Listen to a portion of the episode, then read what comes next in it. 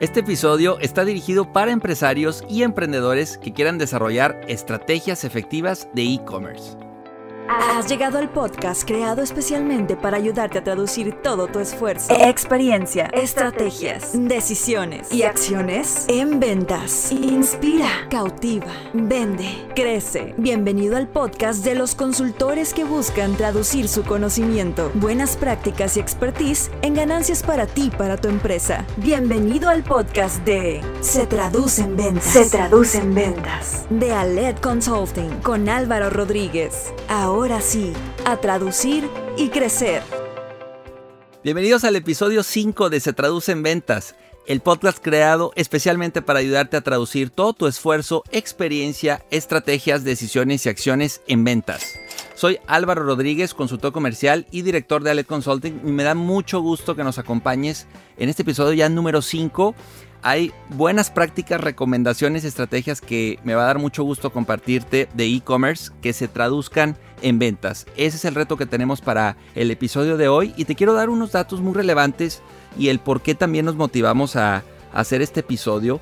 Eh, en este año el Hot Sale 2020, que fue del 22 de mayo al 1 de junio, logró resultados sorprendentes, muchos mejores de los esperados porque pues, al final sabemos que está eh, la, pandemia, está la situación desde marzo y hay datos muy relevantes como el que se recaudó un 82% más que en 2019 en ventas.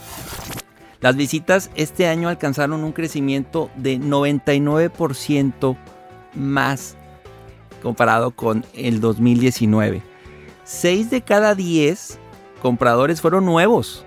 Y, eso también eh, llamó mucho la atención porque hablamos de que se ha ampliado también el, segmento, el, rango de edad y el tipo de consumidor que, ya está eh, en, esto, en esta parte de e-commerce, ¿no? en esta área. Entonces la pandemia sin duda ha acelerado todo lo que tiene que ver con compras en línea, industrias que no figuraban, eh, ya no es algo exclusivo para jóvenes, se ha ampliado el rango de edades y el tipo de consumidor, no por gusto, sino también pues por obligación, ¿no? Porque eh, la pandemia de alguna manera nos ha empujado y, nos ha orientado a, tomar, a tener nuevos hábitos, a tener nuevas formas hoy de, consumir. Entonces definitivamente era importante dedicar un episodio para hablar de e-commerce, conocer y profundizar del tema para que lo puedas llevar de la mejor manera y lo puedas traducir en un corto o mediano plazo en ventas. Y para, para estar en este episodio y qué mejor que traer una experta alguien que ya lleva años en esto y que me da muchísimo gusto que forme parte de, nuestro podcast, Marta Alanís. Ella es directora de Alánica, ya van a cumplir 10 años con, sus tiendas y con ahorita nos platicará más Marta de, de Alánica, pero me encanta que esté aquí porque aparte que es una experta en e-commerce, pues ella también eh, llevamos ya casi dos años de relación eh, ya, somos, ya no solo es cliente proveedor, ya somos aliados y, Marta también incidió en, que este podcast se realizara, fue parte importante, entonces estoy muy agradecido con ella, que haya eh, el apoyo que le ha dado a LED, pero también que se haya tomado el tiempo de compartirnos hoy muchísimo contenido y estrategias ligadas con e-commerce. Entonces Marta, bienvenida a nuestro podcast. Muchísimas gracias Álvaro, yo muy contenta por la invitación, muy agradecida contigo y pues feliz de poder compartir con todos ustedes todo lo, poquito, mucho que puedo saber acerca del tema. Muy bien, perfecto. Eh, me encantaría primero que platicaras qué, a qué se dedica Lánica, qué, qué, hace, dame un contexto así muy, muy general. Este, ya son casi 10 años, platícame así como eh, cómo arrancaron y, y en estos 9, 10 años eh, en qué se han estado enfocando. Claro que sí. Mira, Alánica es una empresa que se dedica a diseñar, fabricar y contar historias a través de la joyería. Eh, yo soy diseñadora industrial, me especialicé en joyería en mis estudios, tuve la oportunidad de hacer un intercambio, de poder vivir en el extranjero lo que es la parte orfebre, la parte de diseño, fabricación, y me enamoré, me enamoré de todos estos procesos. Entonces, en el momento en que yo me gradúo, tengo la oportunidad de poder o buscar un trabajo o emprender y tomé la decisión, la muy sabia decisión de poder emprender y tomar mi propio camino y dedicarme a lo que más me apasiona. En ese entonces, pues yo me dedicaba a hacer bisutería, que es comprar eh, piedritas, dijes, todo esto, armar y vender. Ahorita eh, lo que hace la diferencia entre joyería y bisutería es el hecho de meter algún tipo de diseño eh, con materiales que sean de, mejor calidad. En este caso nos especializamos en la plata, que la plata, pues no sé si sabías, en México es el, México es el número uno productor de plata desde hace años eh, a nivel mundial. Creo que mm. eso nos da bastante valor. Claro. Y bueno, pues si tenemos la oportunidad de tener no sé, la mano de obra, los materiales, el talento y pues todo lo que se necesita, pues qué mejor que empezar con un negocio que fuera parte, bueno, que tuviera todas estas virtudes. Entonces, cuando yo inicié, eh, no existía tanto este tema de personalizado. Hoy en día ya es mucho más, más común. Sí, más común, es muy competido. Entonces, pues fui una de las primeras, a lo mejor aquí en Nuevo León, que, que se estuvo como canalizando en esta parte de, de diseño personalizado. De hecho, la marca se llama Alanica Jewel Couture. Eh, couture es de hecho a mano en, el tema de prendas de ropa. Este, entonces, pues es joyería hecha a mano, hecha a la medida para cada persona. Muy bien, entonces arrancas en 2000... En 2011. 2011. Sí. Ok este tema de comercio electrónico además estaba en pañales, ¿no? En esos años. No, y, y, yo también como, como directora, como emprendedora, tomando decisiones, yo tampoco sabía muy bien por dónde iba, iba a hacer este camino. Yo era muy celosa de mi trabajo, muy celosa de mis precios. Y gracias a Dios eventualmente tuve la madurez como para poder entender que el hecho de poner una página en internet con mis precios yo no lo hacía pensando en que la competencia iba a tener toda mi información. pero al contrario, creo que es muy benéfico también para el cliente saber cuáles son tus rangos de precio, tener toda la información a la mano y hoy en día la verdad es que es algo que agradezco. Ok, bien Marta, entonces arrancas y, bueno, pues era, era venta tal cual en tienda, en, estabas en eventos, ¿no? Era, era como el, bueno, pues como visítame en sí, y este... consúmeme en el, en el momento, ¿no? Sí. Pero aquí Marta, y, entrando en materia con el tema eh, y ligarlo con e-commerce, que estoy convencido que, que hay, hay muchos temas que platicar de e-commerce, pero quiero primero entender cuál fue tu punto de quiebre, o sea, en qué momento tú dijiste, está ocurriendo esto, ya me tengo que subir a, e-commerce. ¿Qué, ocurrió? ¿Qué viste? A lo mejor perdiste un buen cliente, dijiste, por no tener la tienda, lo estoy perdiendo. ¿En, qué año te das cuenta que había que empezarlo a combinar tienda física, pero también tienda digital? Claro, mira, creo que también me ayudó mucho el tema del crecimiento de las redes sociales. Cuando yo inicié, nada más existía Facebook, eh, las páginas de fans. Eventualmente nace Instagram, eh, me sumo a la plataforma y empiezo a crear contenido para mis redes, eh, donde estaba yo promocionando mis productos, los procesos, eh, la gente detrás, etc. Y fue en 2015. Yo empecé en 2011 y en 2015 fue cuando tomé la decisión de arrancar la tienda en línea. Bien. Fue a principio de año que lo tomé en cuenta, quitando todos mis tabús, todos los miedos, todo el, el el hecho de pensar que la competencia se pudiera robar mi información. Pero fue porque varios clientes empezaron a dar con mis páginas y pidiendo mi información sobre envíos a otros lugares. Yo en ese momento pues a lo mejor tenía una visión muy muy corta y yo nada más creía que la tienda física iba a ser lo, único que iba a estar. El hit. Ajá, exactamente. Y pues eventualmente empecé a darme cuenta que podíamos llegar más lejos, que podíamos llegar a más personas y que podíamos ampliar ese círculo, que no nada más pudiera ser algo local, sino que pudiera ser nacional y, ¿por qué no, internacional eventualmente? Si existe alguien y empresas que nos pueden ayudar y nos pueden apoyar a hacer esta conexión más sencilla, pues ¿por qué no tomarlo? Entonces ahí fue, fue a principio de año que empecé a darme cuenta de, de estas personas que nos buscan de otros estados, de otros países incluso, y bueno, en abril 2015 fue cuando arranqué, oficialmente arranqué mi tienda en línea. Ok, que muchas veces la, aquí, como estás platicando tu historia, la primera resistencia no era tanto ni de logística ni de precio, era la resistencia mental de decir, oye, pues me puedo ampliar, ¿no? Yo creo que ese paso que se da primero es el, el creérsele y decir, pues puedo vender en...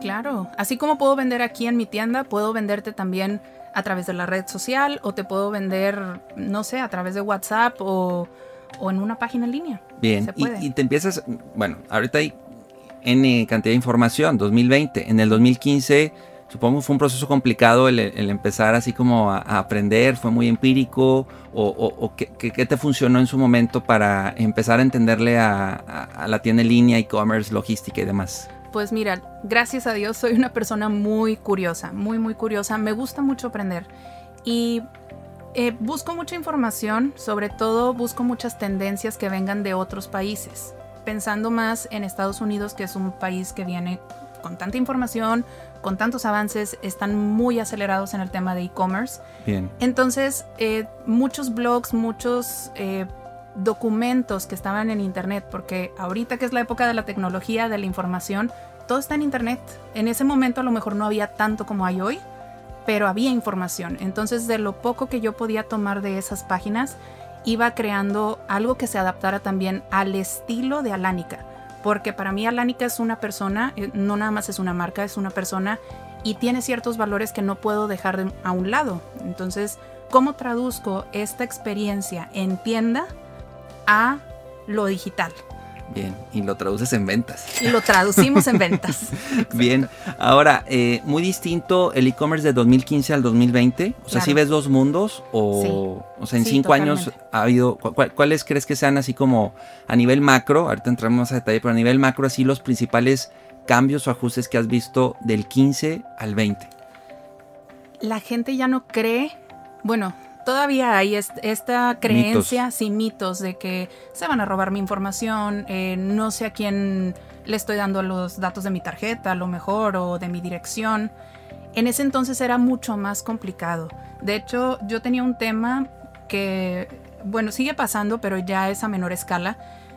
La gente prefería pedirme una cuenta bancaria, ellos salir de sus casas, ir a pagar al banco o hacer un movimiento, una transacción contra meter sus datos de su tarjeta a la página de internet. No creían que fuera seguro. Bien. Ahora cada vez están empezando a, conocer un poquito más porque muchas más marcas están sumándose al tema del e-commerce y pues entre todos estamos educando al, al, consumidor porque al final tenemos que educarlos para que entiendan cómo es el proceso y que no es como echarle agua y que salga mágicamente. Claro, o sea, el avance ha sido también en la parte como de entrenamiento, de capacitación, de confianza, ¿no? Creo que la, curva también ya... ¿Y cómo lo comunicas? ¿Cómo comunicas esa confianza al cliente para que ellos sepan que no quieres estafarlos, no quieres robarles? Al contrario, tú quieres crear un negocio, quieres generar empleos y pues cómo, cómo le hago para que tú sepas que yo soy una persona o que mi negocio es una persona es un negocio que, que quiere, ajá, que, que es confiable y que quiere trascender.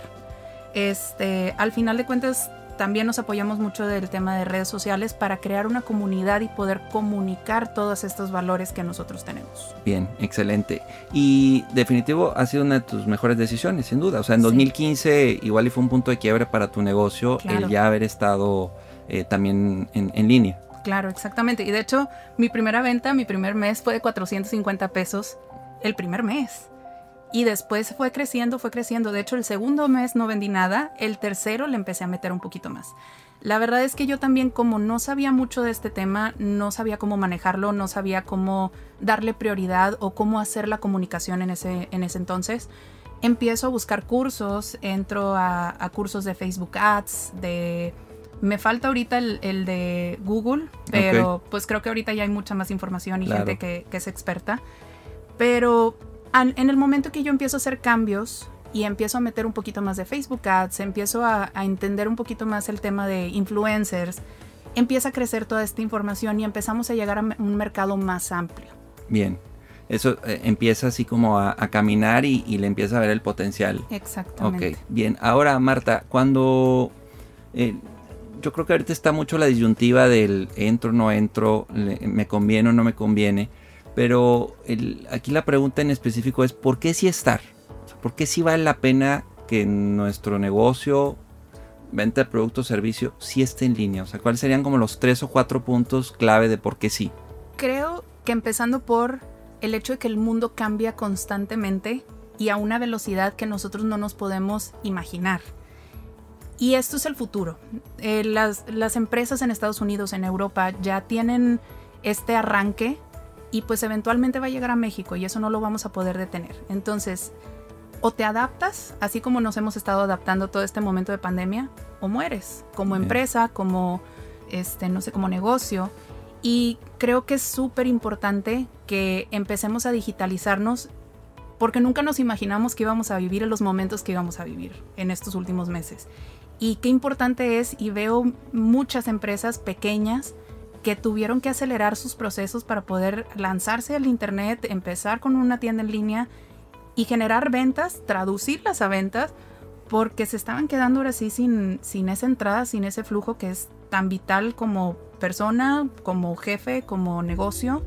Y pues no puedes dejar que tus sueños mueran tan sencillo por, por no tomar la decisión de brincar a digitalizar. Por miedo, por capital, que en realidad no necesitas mucho capital.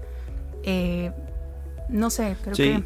fíjate que a mí eh, estoy de acuerdo contigo, a mí lo que me preocupa lo que está ocurriendo ahorita y por eso también el que estés en el podcast, porque hay mucha desinformación y creo que Sí. también se están generando eh, muchas cuestiones que más que sumar están restando. Y, y es parte también de lo que hoy quiero compartirle a nuestra audiencia, que le podamos compartir, Marta. Y, y- y si alguien dice, bueno, sí, eh, sí quiero estar, realmente es para todos. O sea, no hay un tema de antigüedad, tamaño o producto así en específico que te digas, bueno, sí, pero te recomiendo que estés mínimo un año. O sabes que ya cuando vendas tanto, ya valdría la pena que estés en, en lo digital. Tú pondrías así como que alguna barrera de entrada o algún filtro, porque también, así como hay muchos casos de éxito, también hay muchos fracasos. Entonces, ¿cómo podemos esa parte medirle en nuestro negocio y decir, ya estoy para, para estar en lo digital, en línea? Yo no lo vería como una limitante. He visto muchos negocios que empiezan en lo digital y después Se mudan. se a lo- mudan a- al físico, al, al retail. Creo que no hay un, un límite, o sea, no hay, no hay como una variante que digas tú, necesito vender X cantidad para poder estar, necesito tener X cantidad de, de sucursales para poder estar. Yo empecé tienda en línea cuando yo tenía una sucursal y la verdad es que considero que fue una muy sabia decisión. Ahorita la ventaja es que comparando costos operativos, es mucho más rentable abrir una tienda en línea que tener un espacio físico. Por temas de rentas, por temas de servicios, por tema de, de a lo mejor este, empleados. de- Empleados. sí, Sí, que hay que pagar nóminas. O sea, tienes menos Sí. costos. Exactamente, los costos operativos son mucho más bajos. Entonces, digo ahorita que yo tengo tres sucursales y tengo la tienda en línea, las considero cuatro tiendas, puedo ver cuál es la rentabilidad de cada una y a, a mi percepción, para mi negocio, tienda en línea sigue siendo la más rentable. Bien, por todo esto que mencionas. Exactamente. Ok. Ahora, cu- ¿cuáles serían los, los básicos? O sea, ¿qué tendríamos que tener como mínimo para poder entrar a e-commerce? ¿Cuáles serían como los 3, 4 puntos que con esto ya, ya podemos dar el siguiente paso? Empezando por tener un producto o servicio para vender. Sí. Eh, o descargables. Últimamente ha habido mucho tema de, de también, te hago un curso, eh, te hago un PDF donde te voy a enseñar cómo, no sé, hacer lo que tú quieras, este, un recetario. Puede haber mil cosas. O sea, contenido, empezar a- tener un stock de contenido. Tener contenido o tener algo que le interese a tu público. Empezando con tener, aunque sea un producto, un servicio o un descargable, con eso es más que suficiente. Bien. Segunda, siempre tener en mente cómo lo voy a hacer llegar.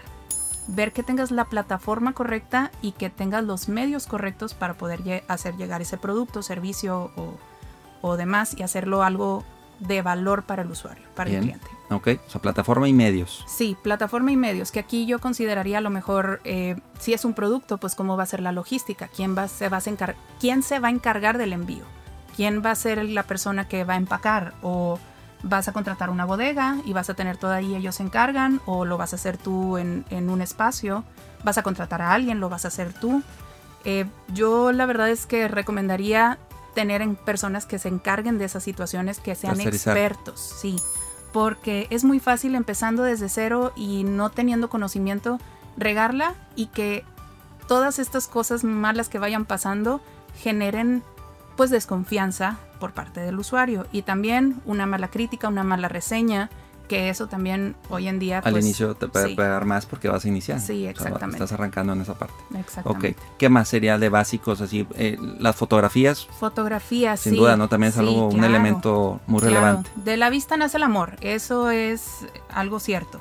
Y pues ya sea una buena fotografía o un buen contenido, un buen diseño gráfico, es más que suficiente. Es importante también mantenerlo sencillo, que no sea como muy rebuscado, que no sea algo que, pueda generar conflicto visual para el usuario. Bien, menos es más. Menos es más, totalmente. Bien, y también complementaría, Marta, el, que tengamos bien clara la ruta, ¿no? Las etapas de, bueno, va a llegar aquí y después que va a seguir. Y luego va a avanzar. O sea, tener como esta ruta desde que toca la puerta hasta que ya llega el producto, incluso hasta ya la parte después de que nos llega el producto, donde llenas una encuesta y demás, pero nosotros hemos en el episodio 1 hablamos de las nueve etapas del proceso, entonces de alguna manera también adaptarlas al, proceso digital, ¿no? Exacto, porque aparte esto te va a ayudar a tú también tener políticas y que el cliente pueda entender cuál es tu proceso. ¿Por qué no puedo enviar, si hacen una compra a la una de la mañana, por qué no va a salir mi número de guía a la una de la mañana? Ok, tengo un proceso, trabajo de esta hora a esta hora, tardamos tantos días en procesar nuestras órdenes, empacamos, te enviamos tu número de guía, ya teniendo el número de guía, pues ahora sí tú puedes rastrear a través de página de internet, a través de teléfono, últimamente hasta las paqueterías te envían mensajes por Facebook, por WhatsApp, todo, es, es muy digital ya todo esto. Ok, recibes tu producto, ¿en qué sentido, o sea, en qué calidad qué tipo de calidad viste al momento de que recibiste tu producto. ¿Te gustó? Generalmente pues los invitamos a que puedan subir eh, su foto, que, que, hagan como este unboxing famoso que hacen las influencers, pero ¿por qué no tú seres influencer? Eh, después de eso, oye, hubo un problema, ok, te puedes comunicar a esto porque generalmente o el cliente puede cometer un error al momento de hacer una compra, o nosotros podemos cometer un error porque, no sé, este, es temporada alta y tuvimos este detalle o lo que sea. Digo, que tengas tú la manera de poder ver la información sobre la empresa y cómo vamos a estar trabajando en caso de que pase cualquier cosa. O sea, el kit, el kit inicial, podríamos pensar, es producto, servicio, tener contenido, desarrollar cierto contenido ya de eh, a manera de videos, eh, PDFs, guías. De ahí pasarnos a tener pues una buena página web, una buena plataforma. Ahorita hablaremos más a detalle de las plataformas tener buenas fotografías, la ruta definida a partir de que llega mi prospecto que me busca, qué va a vivir en el camino y la parte logística, ¿no? Yo creo que serían como los elementos así mínimos. Y las políticas. Y políticas. Las políticas se me hacen clave, este, creo que es muy importante que la gente entienda cómo es el proceso detrás. Ok, ya que tienen eso y pensemos que ya a lo mejor un mes pasó y ya tienen esta parte, empiezan ya como a, a tener todos estos puntos listos, Marta. ¿qué crees que sea más complicado al inicio? ¿Qué será lo, lo, que hoy pudieran recomendarnos de ojo con esto, cuidado con esto? O sea, ¿cómo cortamos la curva y más rápido nos hacemos expertos en, en nuestra plataforma, en e-commerce, en la venta en línea? Creo que es importante que no despeguen la parte de la tienda en línea de sus redes sociales. En el momento en el que tú creas una comunidad y la, la gente empieza a ser parte de esa comunidad, se siente identificada contigo, con tu marca, con los valores, con la comunicación, es mucho más fácil poder llevar a toda esa gente de tu red social hacia tu página de internet. En un inicio es muy complicado ver, nos desesperamos más bien, nos desesperamos por querer ver ventas y querer ver millones y querer eh, no sé, yo en la plataforma que uso en el celular se oye un chichín cuando hay una venta y, pues querer escuchar el chichín todo el día, pero tenemos que entender que tenemos que ir trabajando esa confianza para que el cliente quiera tras, bueno, trasladarse a tu tienda en línea y empezar a hacer una compra. Bien, o sea, es consolidar, mis redes y también el tema de no es lo mismo audiencia que comunidad. No es lo mismo audiencia que comunidad.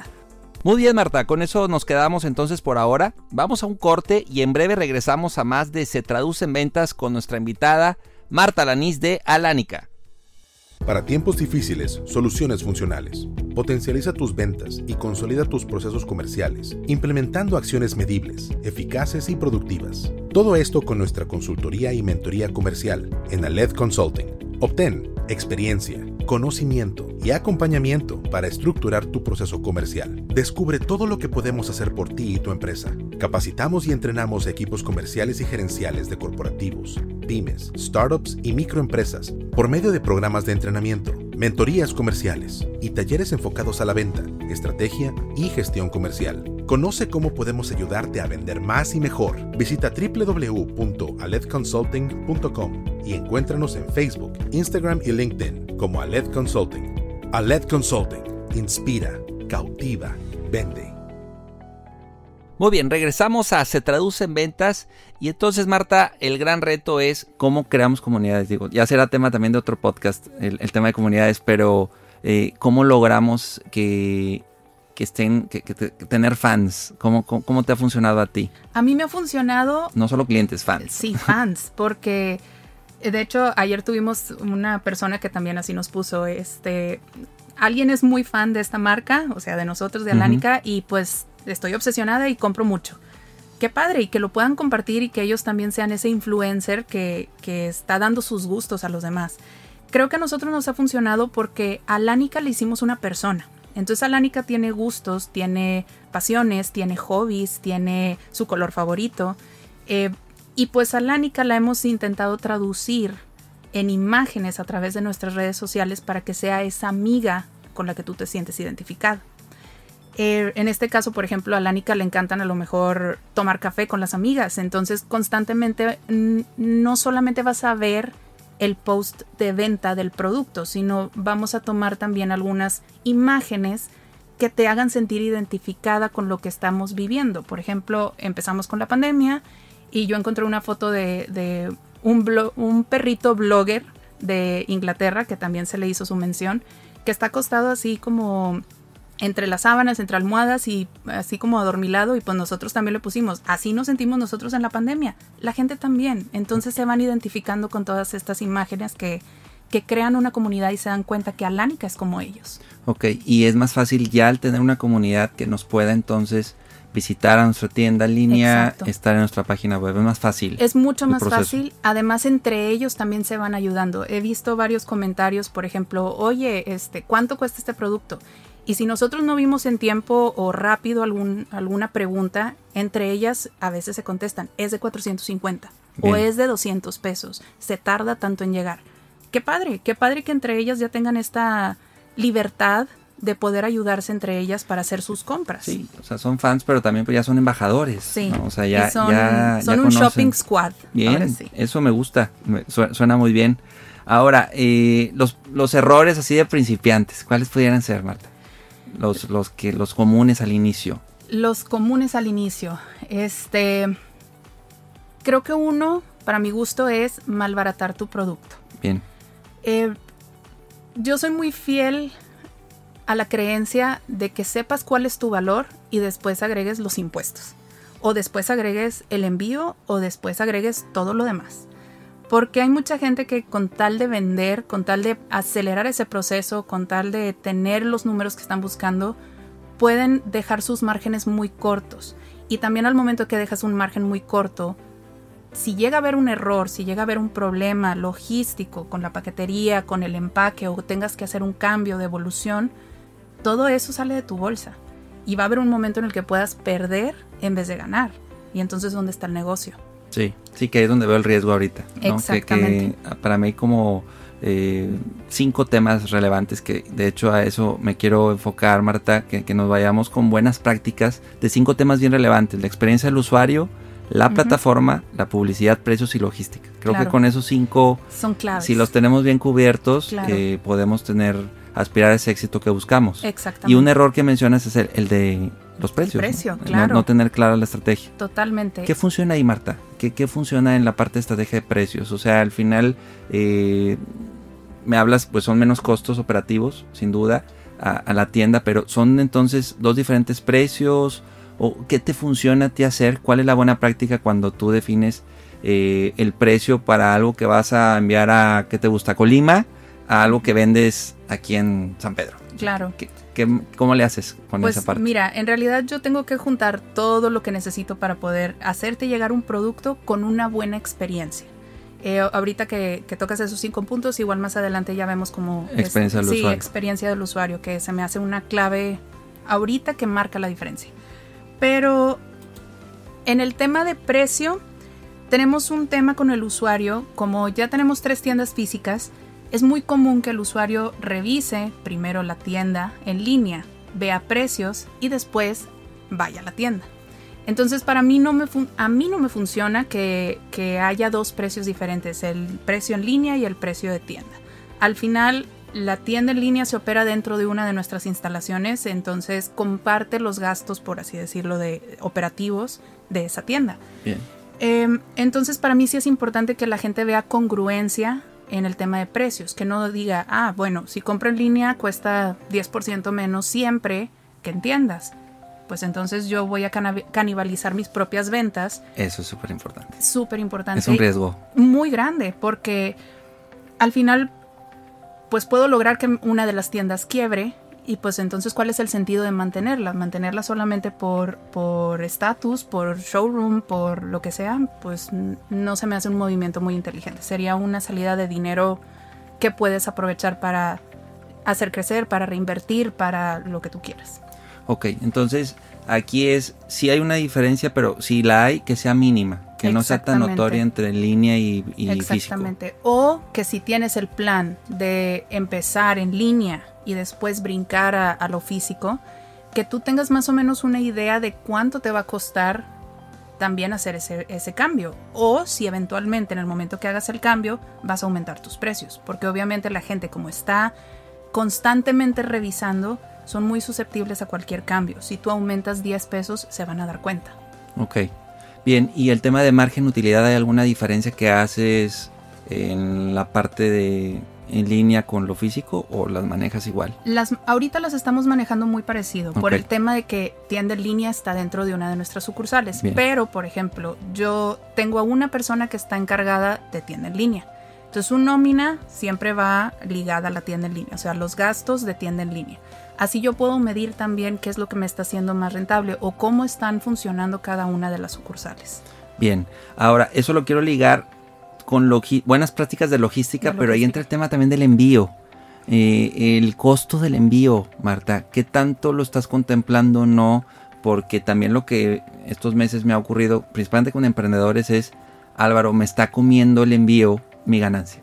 Entonces, ¿qué hago? No, no, lo subo, no le subo, se lo cargo al cliente Entiendo también que luego hay estrategias donde pues a partir de cierto monto empieza a ser eh, pues ya rentable para ti, ya lo puedes dar gratis. ¿Cómo, cómo te funciona a ti? Buena, pues buenas prácticas. el tema del envío yo creo que es uno de los cocos más grandes de todas las personas que nos dedicamos al e-commerce. Y no nada más en México, es alrededor de todo el mundo. El tema logístico es algo que es muy impredecible, muy, muy impredecible. Y creo que también como consumidor y como usuario, hay dos cosas que nunca quieren pagar. Nunca quieren pagar impuestos y nunca quieren pagar envíos. Ok. Entonces es muy difícil poder manejar este, este tema. Eh, por ejemplo, en mi caso, volviéndome un poquito también a la parte de, los precios, eh, los impuestos ya están dentro de nuestro precio final. Porque si intentamos en algún momento, este es tu precio, pero al final de tu compra te agrega eh, el impuesto y el envío y la gente empezó a brincar y decía, a ver, es doble. Es doble, me estás cargando algo que yo no quiero una factura. Mis dos pues, cocos ahí. Sí, claro, juntos. Impuestos y No, hombre, entonces no te funcionó. No me funcionó. Y lo entiendo, al final de cuentas la gente no quiere pagar por este tipo de, cosas. Ellos lo que quieren es practicidad y pagar lo menos posible. Bien. Em, entonces, pues en este caso pues los impuestos yo los, los incluí al precio de, venta de mi producto. Hay diferentes estrategias para el tema de los envíos. Hay muchas marcas que dividen su cantidad de envíos estimados al mes y le, bajan el precio. Entonces, generalmente se le cobra al cliente, está por aparte. Por ejemplo, en mi caso, yo manejo dos tipos de envíos, de 180 pesos y de 140 pesos. El de 180 Generalmente se envío día siguiente hábil, siempre y cuando no sea una zona remota. Remota quiere decir que vives en un lugar donde no llega el camión de la paquetería todos los días, más bien llega una vez a la semana. Ok, zonas complicadas. Zonas, complicadas, generalmente son zonas rurales, zonas donde están, no sé, en, una sierra o, o, demás, que sí pasa. Al final, pues es el poder del Internet, le llegas a todo mundo. Eh, y pues el de 140 pesos es de dos a tres días hábiles. Que ahorita con pandemia y obviamente todas las tiendas que tuvimos que cerrar, estamos trabajando con, las paqueterías, pues esto, el volumen de trabajo que ellos tienen, obviamente aumentó. Nosotros estamos batallando más porque ya no nos están asegurando las entregas día siguiente. Ahora todos los días siguientes son de dos a tres días hábiles o hasta cuatro. Ok, se extendió más. Se extendió por, por la capacidad que ellos tienen para poder mover todos estos productos, todos, todos los envíos. Okay. Entonces es complicado. Pero ese es, entonces tú dices, bueno, pues 180 y 140. En mi caso así es. Y arriba de mil pesos te regalo el envío. ¿Por qué arriba de mil pesos? Porque eso quiere decir que yo ya tengo un margen suficiente. Estoy contemplando que sean entre, bueno, tengo productos que es un solo producto a mil pesos, pero tiene el margen como para yo poder absorber y que tú quieras llevarte este producto o que quieras llevar, a lo mejor tienes cuatro productos y son 900 pesos pero agregas uno más y brincas a 1010. También incentivas ahí una mayor, un mayor consumo, que el ticket promedio suba. Exactamente. Ok. Uno de los mitos, Marta, eh, también eh, está en el tema de envíos que la empresa, o, sí, el, el, negocio también se está llevando un porcentaje de ese envío. O sea, que me cobra 140, pero 40 son para la NICA. Hay, eh, la verdad es que hay empresas que sí lo hacen. Sí, ¿Todavía, Yo, ¿todavía, ganan del envío. Sí, hay empresas que sí lo hacen y depende del tipo de, de, empresa y del tipo de producto que están enviando. Hay muchas otras que no lo hacen. Hay gente que incluso... Hay, hay estrategias que existen donde tú le, le cortas el precio del envío, pero se lo pones al producto. Ok, bien. O sea, en vez de 140 te cobro 80. Sí, pero exactamente. Pero esos 60, 60 le aumenté al costo del precio. En, sí. Si yo estoy estimando que mi, mi venta promedia tiene 6 productos, pues divido esos 60, 80 pesos que te quité del envío entre 6. Y porque es más atractivo decir envío gratis. Exactamente. Envío, envío gratuito. Pero si algo es cierto es que no hay nada gratis en esta vida. Bien. Nada es gratis y todo lo paga alguien más. Sí, que a eso iba porque regularmente ahora, por ejemplo, con Hot Sale o uh -huh. con el Buen Fin, esto del envío gratis pues parece que todo el mundo lo hace gratuito claro. y pasa esto y pa pasa el buen fin y ya, ya, ya otra vez lo sí. cobran. Entonces luego es esa resistencia del, del, usuario de por qué en ciertas ocasiones es gratuito y por qué en otras si me lo cargas. Entonces empieza a haber ese claro. como conflicto al y dicen, no, pues mejor voy a la tienda. Claro, y al final son estrategias de venta. Este, si tú quieres mover un producto en específico, puedes poner eh, en la compra de este producto te regalo el envío, pero específicamente si llevas ese producto y puede ser porque se está quedando, porque ya lo quieres sacar de stock, porque no se vende lo suficiente. Pueden pero ser mil cosas. Lo importante es tener tus, tus finanzas y tu análisis y tus métricas también muy, muy al 100, Marta, sí. para saber que sí, que no, que tengo en stock, tema de inventarios entra claro. ahí. ¿Qué producto se está vendiendo más que otro? ¿Por qué, qué tendencias? Si hay un producto que, que pues tenga, no sé, relación con otro y siempre vayan juntos. O sea, que notes este tipo de patrones de consumo que te puedan ayudar a tomar mejores decisiones. Bien, ahora, eh, siguiendo con logística, Marta, lo de las, las compañías de envíos, ¿hay qué recomiendas? ¿Tener una, dos, tener hasta tres opciones o en ese tema, qué opinas? ¿Qué, qué has vivido? Yo he vivido manejar todas las paqueterías que existen en México okay. y he tenido experiencias buenas, experiencias malas. Por mi giro, es muy común que algunas empresas logísticas abran los paquetes. A veces, digo, esto es algo que no debería de pasar, pero pasa. Son riesgos. Son riesgos.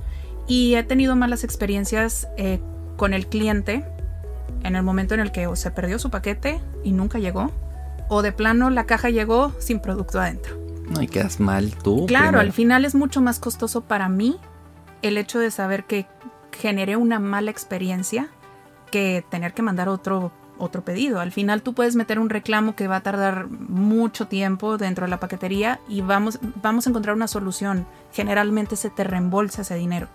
Pero es complicado. Yo he trabajado con las paqueterías independientemente y ahorita están saliendo estos nuevos modelos de negocio que están muy atractivos donde es una sola compañía, pero ellos manejan todas las guías de todas las paqueterías en México. Ok, intermediario. Un intermediario que te busca precios más accesibles. Lo que ellos logran es comprar guías eh, por A prepago. Exactamente. Entonces les dan mejores eh, tarifas que a ti al final te sirven más también esas, esas tarifas más cortas, más chicas. Eh, en este caso, por ejemplo, existe ahorita Skydrop, que es una de las, de las empresas que se dedica a hacer esto. Hay muchísimas.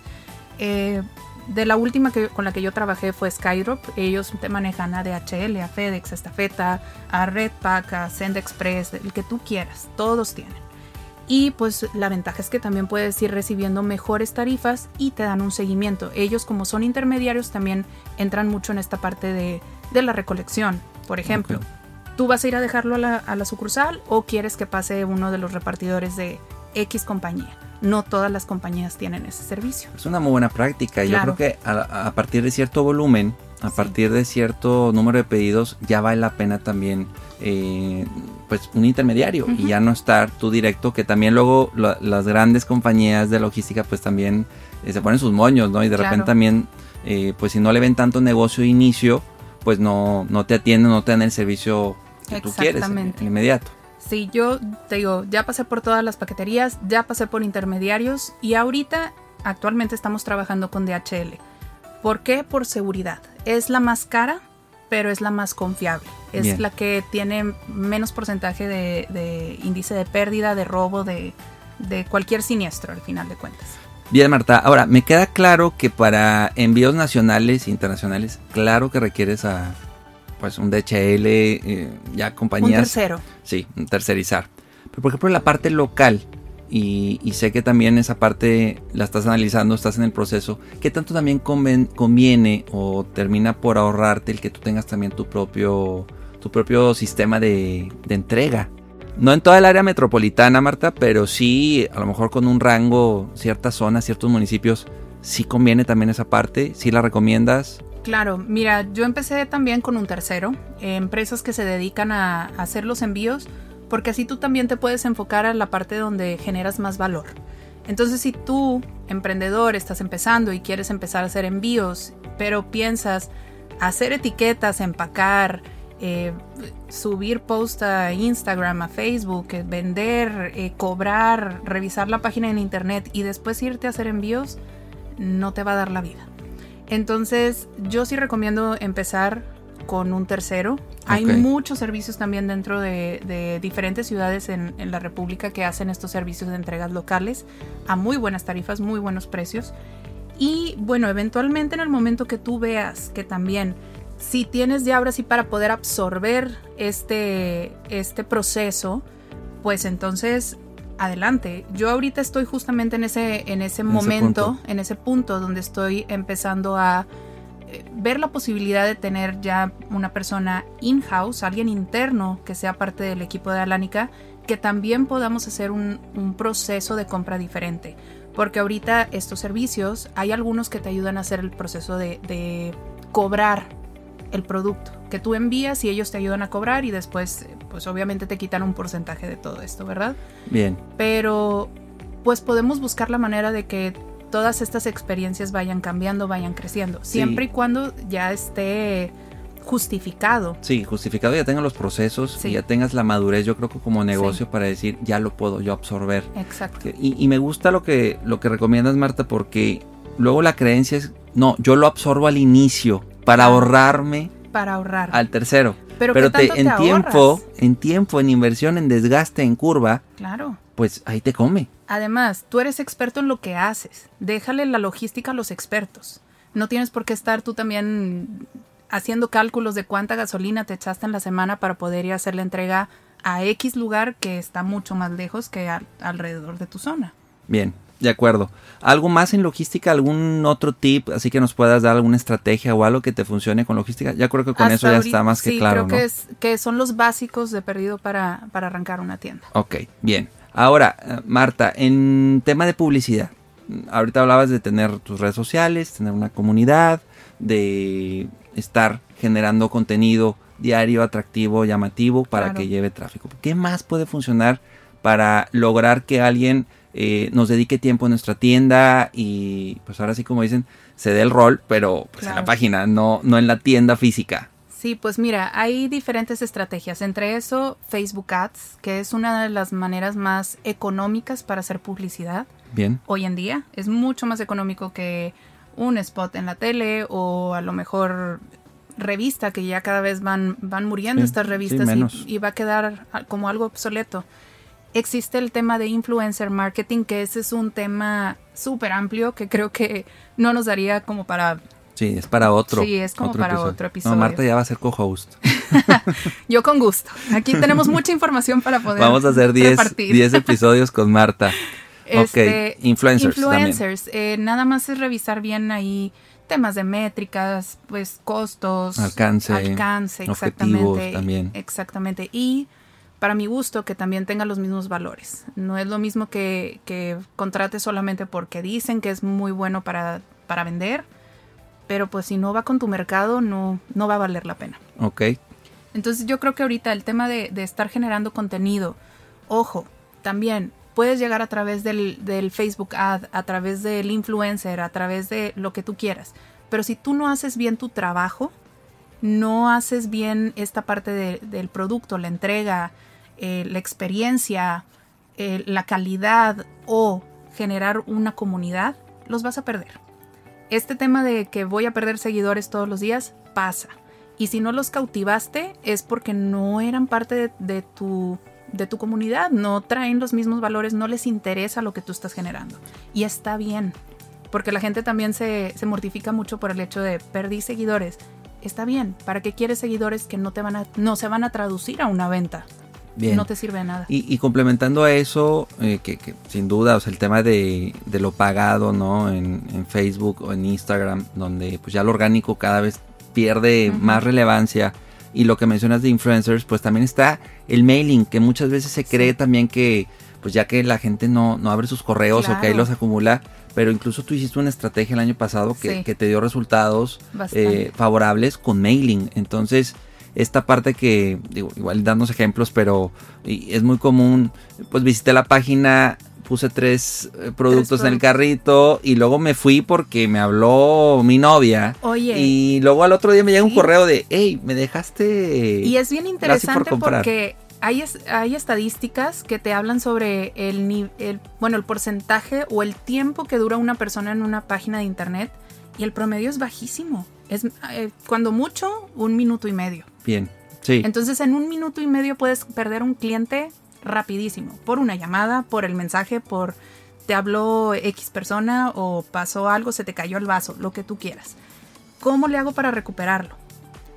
Los carritos abandonados, y es una estrategia de mailing muy importante, muy fuerte, tiene un porcentaje de, apertura. Generalmente los carritos abandonados se recupera en promedio un 7-8%. Bien, pues nada mal nada mal, digo, para la cantidad que, de usuarios que tengas, siempre y cuando tu correo también sea atractivo para el cliente.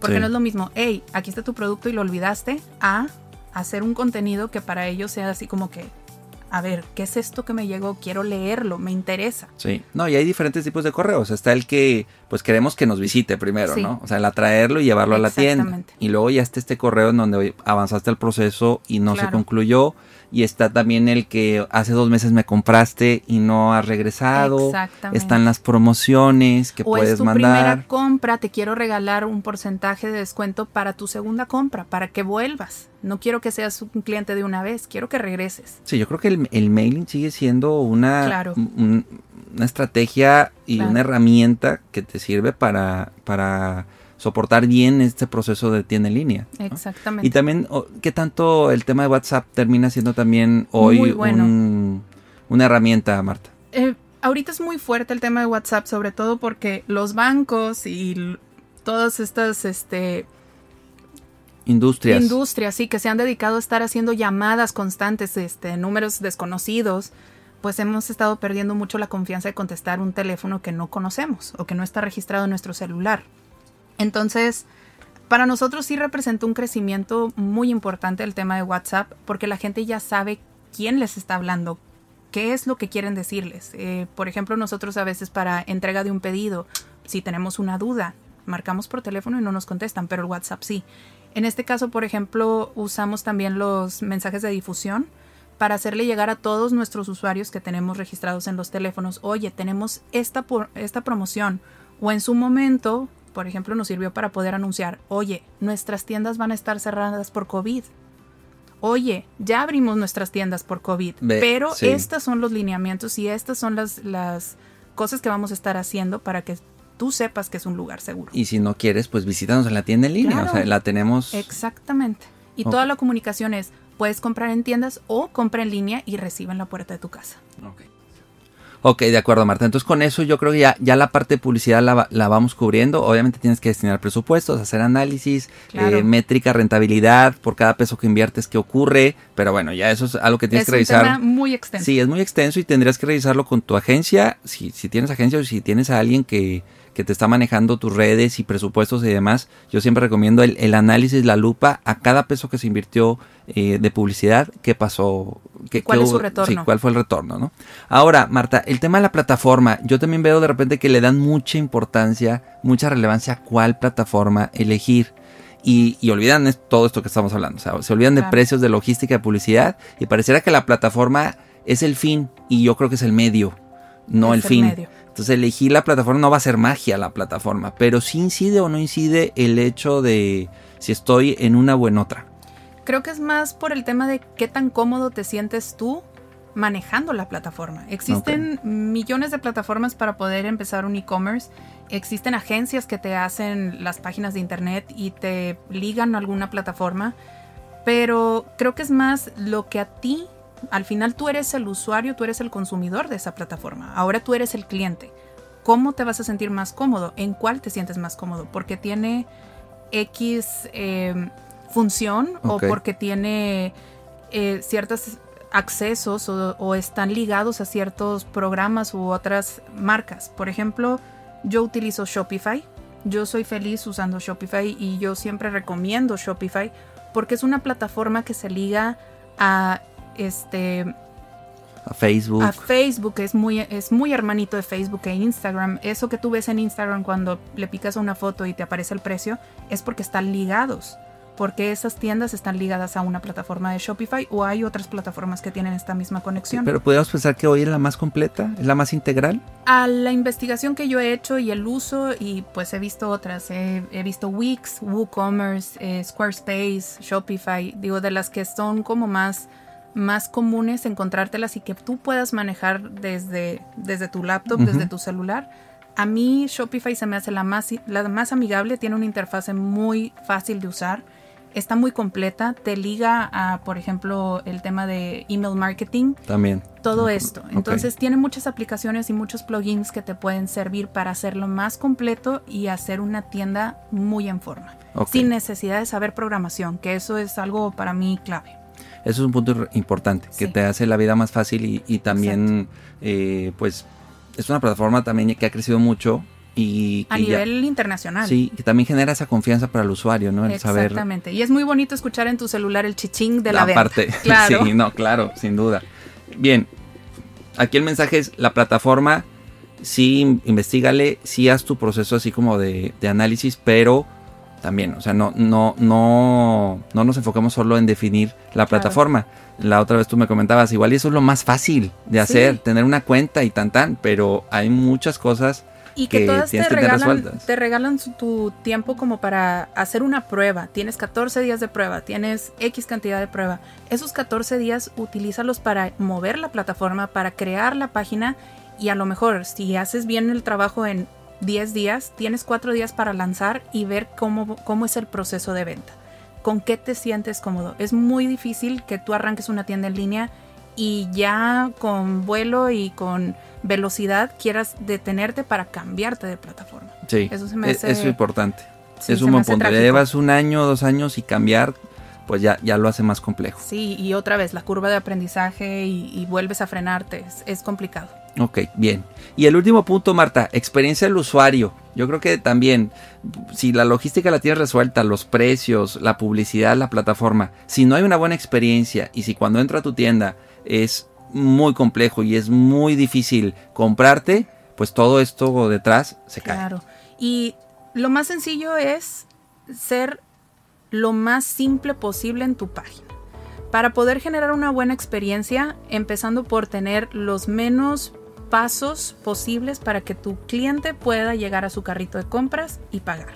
Menos clics. Menos clics, menos clics, menos este que sea todo muy visual. Todo esto ayuda muchísimo. Por ejemplo, nosotros pusimos un, un plugin que te ayuda a tener este como social proof. que ese es, es Sí, pues, la, vale- la validación. social, exactamente. Te aparece un icono abajo en la esquina. de- Oye, este producto que estás viendo, hay seis personas más que lo están viendo y nada más hay tres disponibles. ¿Por qué? Porque esto mismo pasa en tiendas físicas. Tú ves una camiseta y ves que quedan tres y que una la trae otra persona y tú traes otra. Te es- aceleras. te aceleras, quieres terminar tu compra porque sabes que la gente está, está buscando esto. Por ejemplo, a nosotros nos pasa en la tienda, si, em, no sé, una persona toma un collar y le comentamos, es el último, generalmente si tenemos más gente en la tienda, voltean y es, ¿no tienes otro aunque sea en otra tienda? Ellos no iban buscando ese, ese Sí. producto, pero logramos generar este deseo. Sí, ese sentido este- como de exclusividad Exactamente. o esta parte de escasez también que genera Exactamente. que genera el mayor interés, ¿no? Sí, y bueno, pues al demanda. final, este, como te digo, yo soy fiel creyente de que de la vista nace el amor. Nosotros cuidamos mucho este proceso de, de no enviarte a lo mejor tampoco la, el ticket, porque eso ya te llega digital.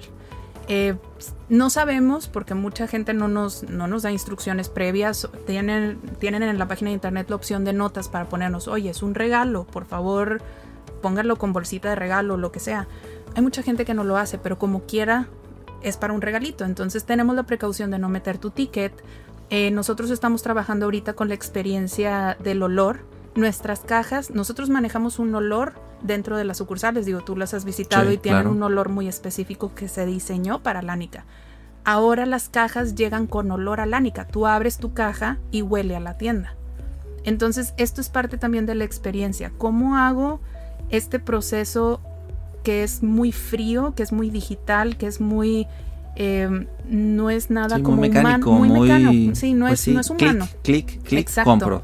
Se acabó. ¿Cómo, cómo lo hago más, algo mucho más cálido, Cálido. mucho más humano, mucho más, que sienta yo esa experiencia diferente a nada más recibir una caja con mi producto?